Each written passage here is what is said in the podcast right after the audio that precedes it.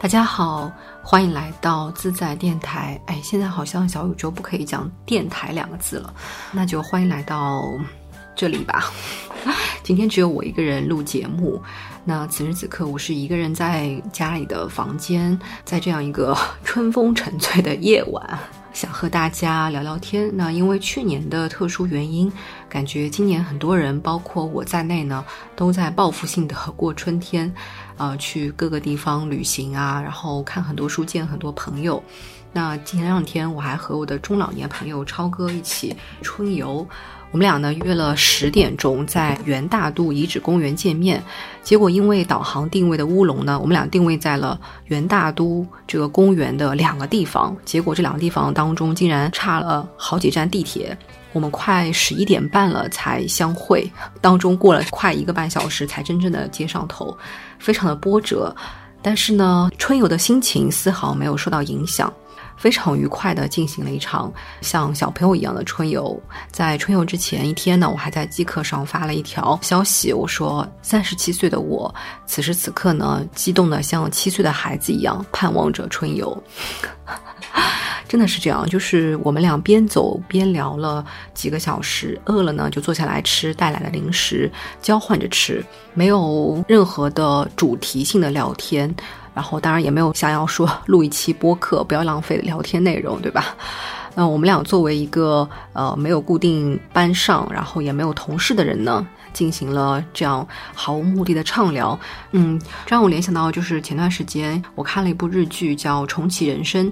安藤英呢，在里面经历了几轮的人生，然后他始终呢都有啊一些好朋友在他身边，他们可以一起作伴、聚会、聊天、吃零食、唱 K。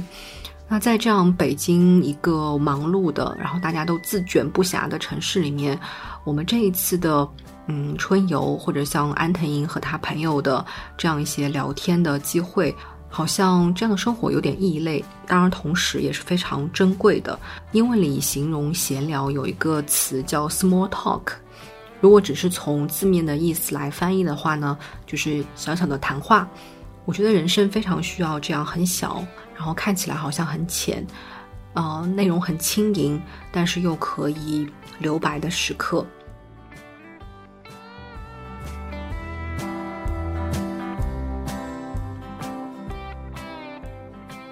啊，讲这么多呢，我是想引出今年以来啊读过的书，也都是一些小小的作品，不是什么大家或者是文豪的一些经典巨制，或者是大部头的作品。而是一些薄薄的书，可能就是十万字左右，拿在手上的时候，一只手就可以握住这本书，那种在手掌里面可以掌控的感觉。今年至今呢，我的读书运气很好，遇到了几位第一次读就喜欢上的作家，给了我一些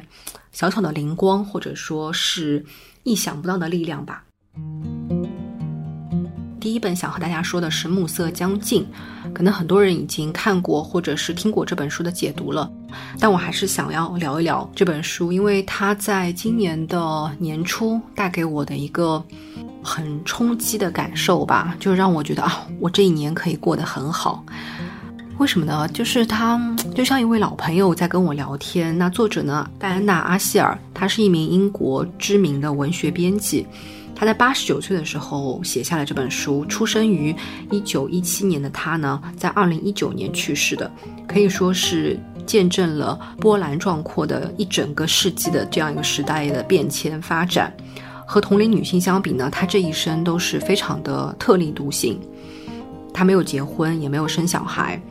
在书里面呢，他坦诚地讲述了一些我们在生活当中常常是不太去谈的一些话题，或者说是避而不谈的话题，比如说开放式的感情关系，还有衰老带来的性欲衰退，以及当死亡一步步的向他靠近的时候，他内心真实的想法是怎样的？作为一个老人，八九十岁的老人，他是怎么样去面对或者看待死亡这件事情的？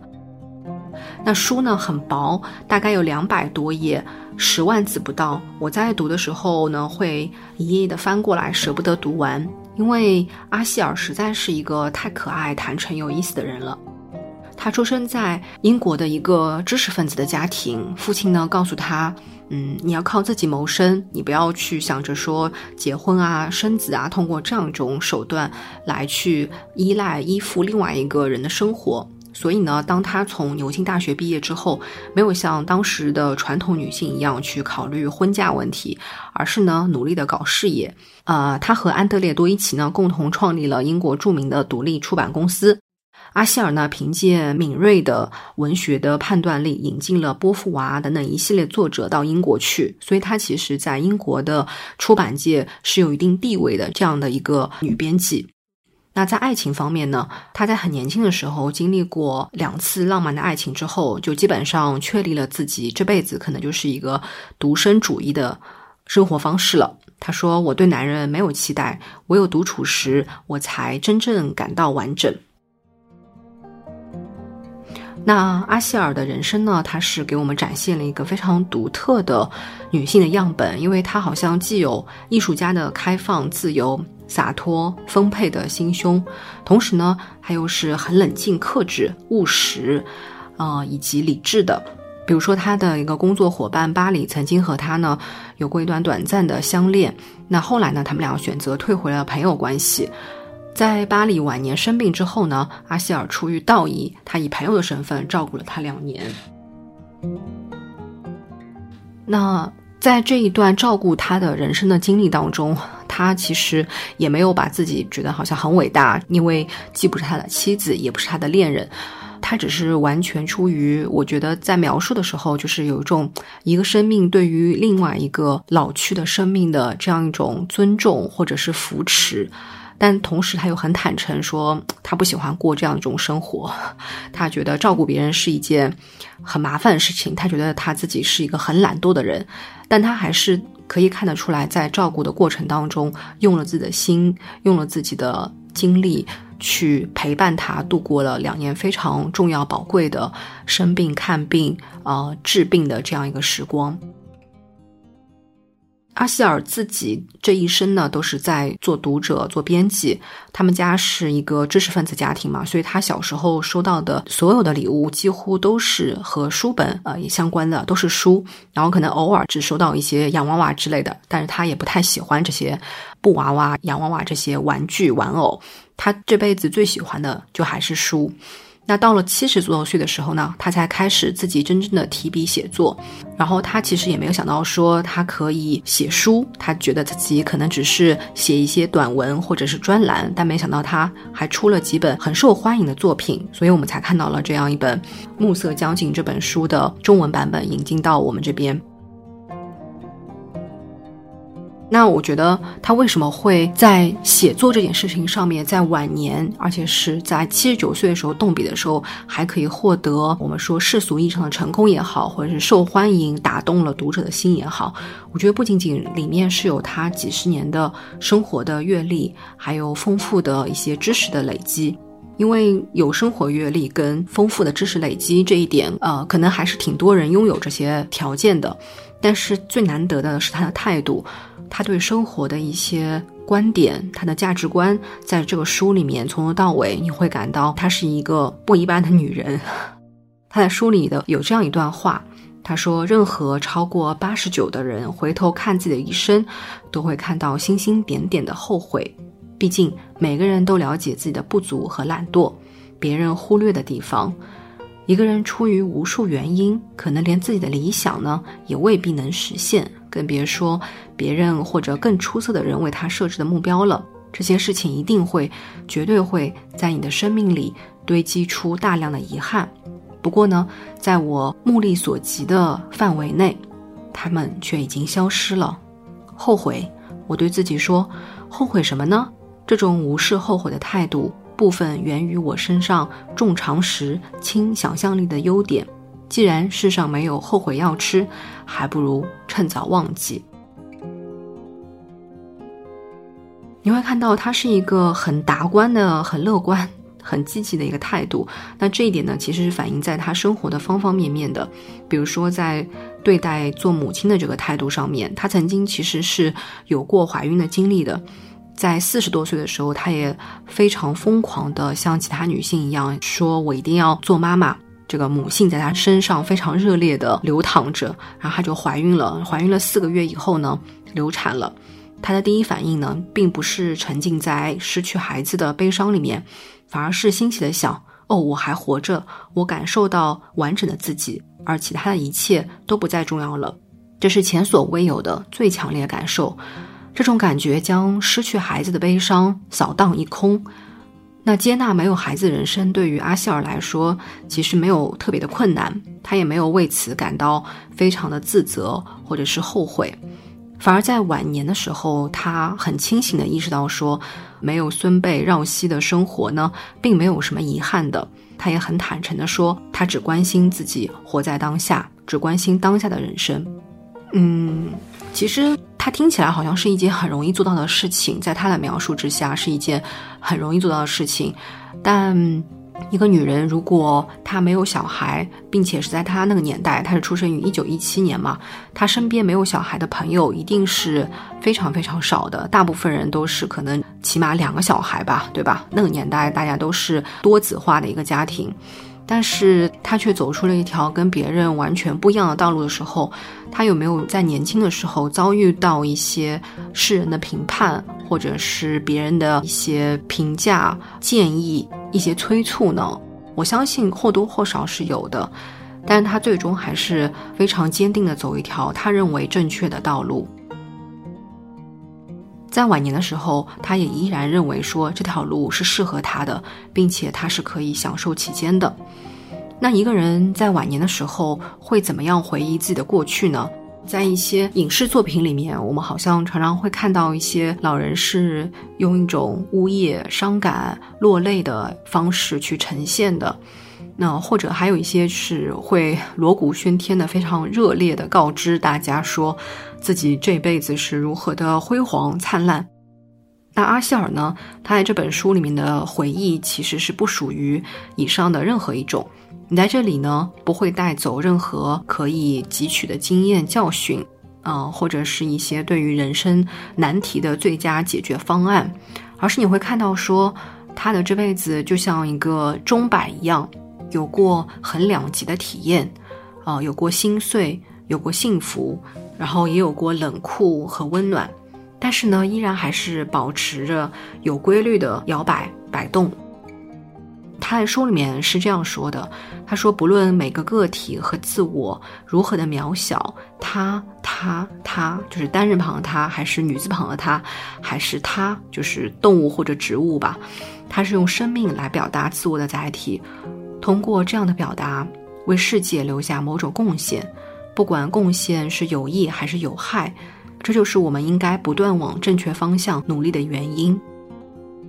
我们在一个老人的身上，好像总是喜欢听到一些什么醒世名言或者惊世骇俗的智慧，感觉是他在过去漫长的几十年的人生岁月里面留下的一些精华精粹的东西。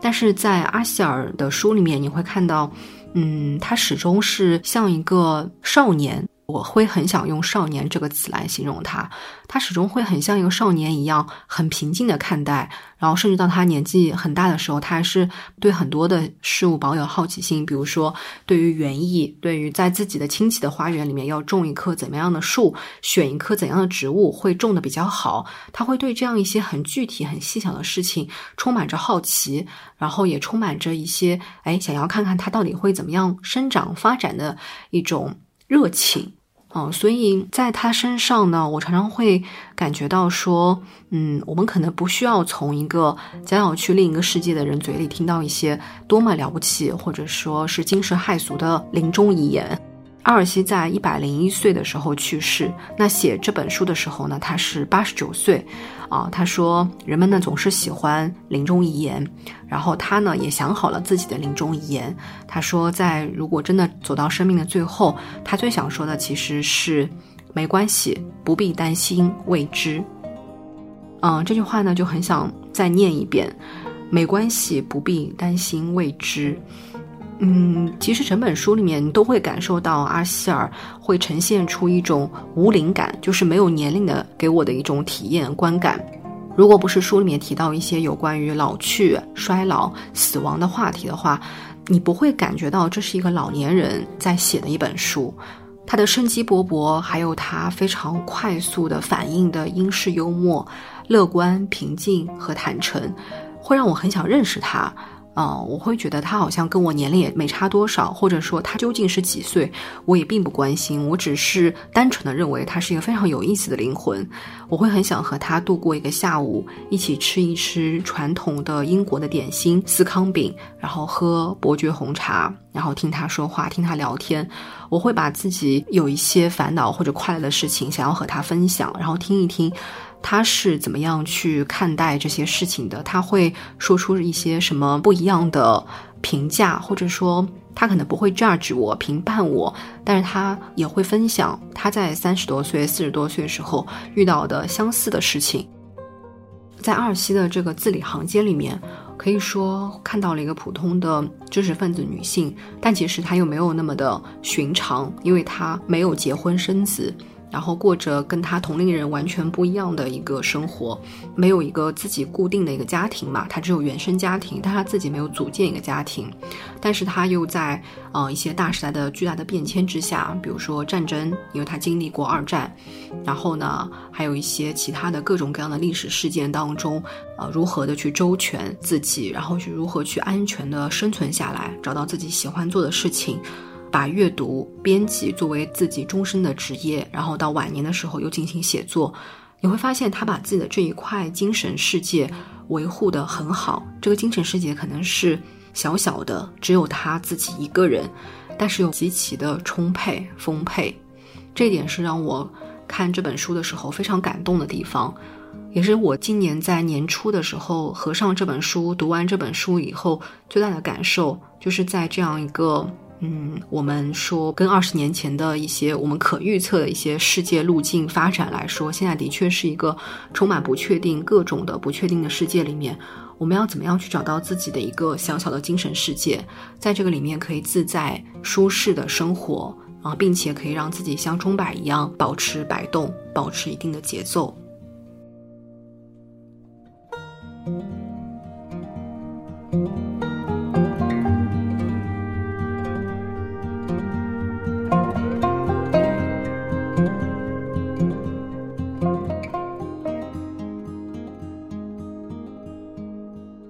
说到这里呢，我可以再推荐给大家另外一个我今年读到的喜欢的作家，是一个独居在日本东京，却是用中文写作的女作家，她叫吉井忍。吉井忍呢，她因为在日本念大学之后呢，又在中国交流过、生活过很长一段时间，所以她中文的书写也好，还是讲也好，都是很流利的。那他写了一本书，叫做《东京八平米》，听字面意思就知道八平米东京的房子嘛，非常的狭窄局促。那他的确也是在日本东京呢租了一间只有八平米的房间，多大呢？就是大概只有四个半榻榻米大小的地方，没有厨房，没有冰箱，没有洗澡间，也没有洗衣机。但是吉井忍呢是兴致勃勃的写起了在里面怎么样的饮食起居，呃，如何去度过每一天。平衡好工作，还有这个小小的空间带给他的一些不便或者是一些局限。那因为住的地方很小嘛，他把自己的生活呢，就延伸到了东京城市的一个街头的公共空间。比如说，他会把洗衣店变成了自己家里的洗衣机，定期会去洗衣服，隔一两天把衣服洗干净、烘干净，然后再带回来。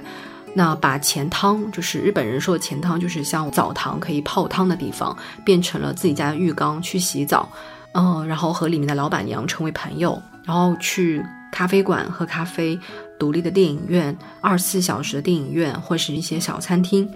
这样一些生活让我觉得说和我们平时在电视电影里面看到的那个繁华、物价昂贵的东京不太一样，是非常平民的、朴素的、简单的生活。在小小的居住空间里面，吉井人找到了自己独居的乐趣，还有自足的一些快乐。一开始读这本书的时候呢，我其实没有什么太多的期待，我觉得可能就是像一个老朋友的 blog，讲自己啊做了什么菜，今天去了哪里，又和哪些人做了一些聊天啊、交谈互动等等。但后面读到他和一些陌生人的交往，还有一些比较深度的互动之后，呃，比如说澡堂店的老板娘、荞麦店的中国老板娘、开咖啡店的老板等等，我读到的是他在人与人之间找到了一种情谊的流动，很真诚，然后分寸感呢也拿捏得很好，给予了非常及时的那种温暖和支持感，在我心里面。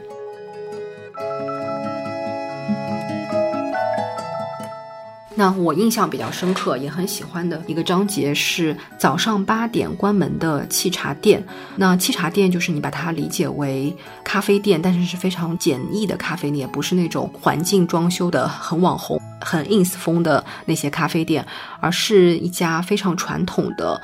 坐落在东京最出名的素街，也就是短工工人的聚集处，就是有很多体力的劳动者，那这样一个地方开的一间咖啡店。那这个老板呢非常善良，他因为考虑了这些打短工的体力劳动者的需求，他就把开店的时间呢提到了每天的凌晨三点多，这样可以方便工人们能够吃饱早餐、喝足咖啡。有一个比较好的精神，及时的前往工地工作。因为工地的开工时间可能是六点钟，那他们喝完咖啡、吃完早餐以后呢，还要再搭乘一些公共交通，坐很长时间，可能一两个小时的时间再去那边工作。这个老板呢，因为有一次偶遇了几位女性的超市店员在街边站着抽烟，然后这个老板叫大泽先生。他就会觉得这样对于一个女生来说好像不是很合适，所以他就主动邀请他们到自己的店里面来抽烟，而且不收任何费用，就是你不用因为要进来抽烟，所以必须要点一杯我的咖啡或者我的这边的吃的来享用。他就跟他们说好，这一张桌子就是留给他们用来抽烟的。这个老板呢还会为客人制作咖啡送到生病的这个老客人床头去。了却他这个客人最后的喝冰咖啡的一个心愿，然后最让我感动的一点就是，呃，这个老板大泽先生最后是生病了，他知道自己可能时间不多了，然后一直都没有和作者吉金人产生电话沟通嘛，吉金人想去找他，想跟他最后的聊一聊。那老板后来接了那个电话，主动打过去的电话，但是是在自己特意的穿戴整齐之后才给他打的这个电话，因为他好像觉得自己如果是很颓废，然后看起来很丧，然后病态的话，就是有病气的话，他就不愿意去接那个电话，他还是希望在给基金人哪怕没有见面的情况之下，在电话那一头还是留下一个干净整洁、美好的一个印象。就还是很动惊人的这样一个思路逻辑吧，但你还是会感受到说他的温柔看起来好像是很冷静的，有边界感的，但其实这样一种有边界感的温柔是非常让人回味无穷的。那八平米呢，看起来是一个蜗居的生活，但其实我觉得它保护了吉林人和世界之间的一些珍贵的东西。那从经济的角度来说，他其实想好的是，嗯，我可以花一点钱住在小的房子里面，没有关系，这样呢不会给自己造成太多的一个经济压力或者是负担。因为如果你花了比较大的钱在东京租一套好一些的房子、大一些的房子，那也意味着你要去做更多的工作、赚更多的钱等等。那吉金人认为他不需要这样的生活，他完全可以用比较小成本的房租。小成本的这样一个投入在生活的一些基础的设施里面，然后再用省下来的钱呢，去尽情的用钱来做其他的一些事情，比如说去喝咖啡啊，去旅行啊，然后去在城市里面做各种各样的事情。他会把自己的生活做非常多的延伸。他看见了更多人的生活，比如他看见了这些咖啡店的老板对待短工工人或者对待他的客人的这样一个态度，从中得到一些自己对生活的启发。然后同时呢，他又可以跟更多的人事物产生一个很舒适的一个连接，没有太多负担压力的一个连接。我们常看到新闻说，日本已经进入到了一个低欲望的社会，可能大家也都不结婚，呃，不生子。但你会发现，其实基金人的这本书里面，还是看到了在这样一个被经济高速发展，被这样一些高昂的物价所裹挟的这样一个社会里面，它依然是有一些非常温暖、真实的一个附近。只要你用心，可能就会在这个八平米之外，或者说。在这个小小的居住空间之外，找到一些让你愿意去在这个城市继续生活、继续留下来的理由。那我很喜欢吉金人的文字，因为这本书给了我很大的惊喜，我就去买了他的去年还是前几年出版的两本书，一本就是《四季便当》一和二，它有两本。那在这两本书里面，看起来好像像菜谱一样，日本家常菜菜谱，但是其实不是，不仅仅是如此，它有详细的介绍一些家常菜的一些做法步骤，但也会介绍说这道菜背后是一个怎么样的故事。他第一次在吃到这道菜的时候，是在一个什么样的环境或者是生活场景之下，比如说是妈妈做给他吃的，还是爸爸做给他吃的。嗯，我会觉得吉影的文字它是很克制的，它带着一些小女生的可爱，但有些日常的美好。他在四季便当的这个书上面写说，可能你的胃根本不饿，饿的是心，就是食物会成为我们一个记忆的锚点吧，让我们去领悟到说，在一些寻常的食物当中，比如说妈妈做的寿司，妈妈做的饭团。或者是我们妈妈做的红烧肉啊，等等一些食物里面，去看到我们内心真正的需要。不管是四季便当还是东京八平米，我认为吉金人他一直是处在一个向内寻找、向内去自我的探索、自我的挖掘，看看自己到底还可以拥有什么样的生活。哪怕是在一个别人看起来不怎么样的生活条件之下，对吧？不能洗衣服、不能洗澡的，呃，这样一个小小的空间里面，他还可以把生活过成什么样？就我觉得有点像一种挑战，打引号的挑战啊，不是说真的是在一个非常艰难困苦的情况之下去什么山里面或者怎么样子的一个无人之地去生活，他在一个大城市里面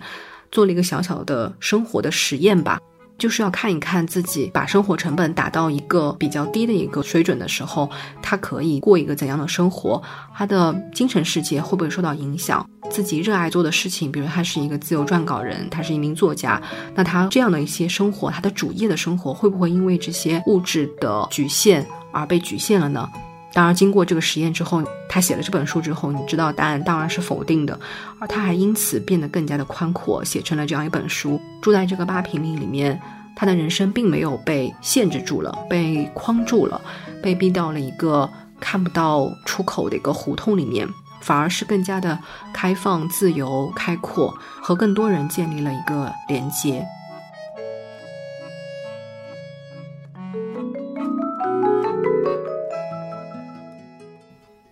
好，那今天我想要分享的两本书就到这里。其实我今年到现在的阅读的运气，我觉得可以说不错吧，大概已经读了十来本书了。那这个书的量不算多，因为今年还从两月份开始还做了一档节目，看理想的节目《母职书单》，那也是刚刚完结。嗯，在做书单的过程当中，有些书是我重新读的，有些书呢是我第一次阅读。更加让我觉得阅读这件事情 真的是太美好了，会把内心一些曾经没有考虑过的一些问题再重新的拿出来去思考、回味，然后甚至是第一次思考一些问题的时候，更让我觉得很惊喜。就是像你小时候第一次接触到一些崭新的人生问题的时候，你会有一种想要去探索的这种心情。嗯，我觉得这个是阅读给我们非常宝贵的地方吧。卡夫卡有句话说：“阅读是砍向我们内心冰封大海的斧头。我们内心是可能很多时候因为工作或者因为日常生活，被一定程度上的封存了。就像一个没有打扫的房间，你可能在没有打扫它之前，它是布满灰尘，没有阳光，没有光线照进来，也没有安排灯啊或者是一些美好的光线。但当你把它打扫得很干净。”你会发现哦，原来我心里还有这样一个角落。然后打开那一盏温暖的黄灯之后，这个角落可以被照得这么的明亮，呃，温馨。然后想要去探索，想要在里面待一会儿，躺在床上躺一躺，歇息一下。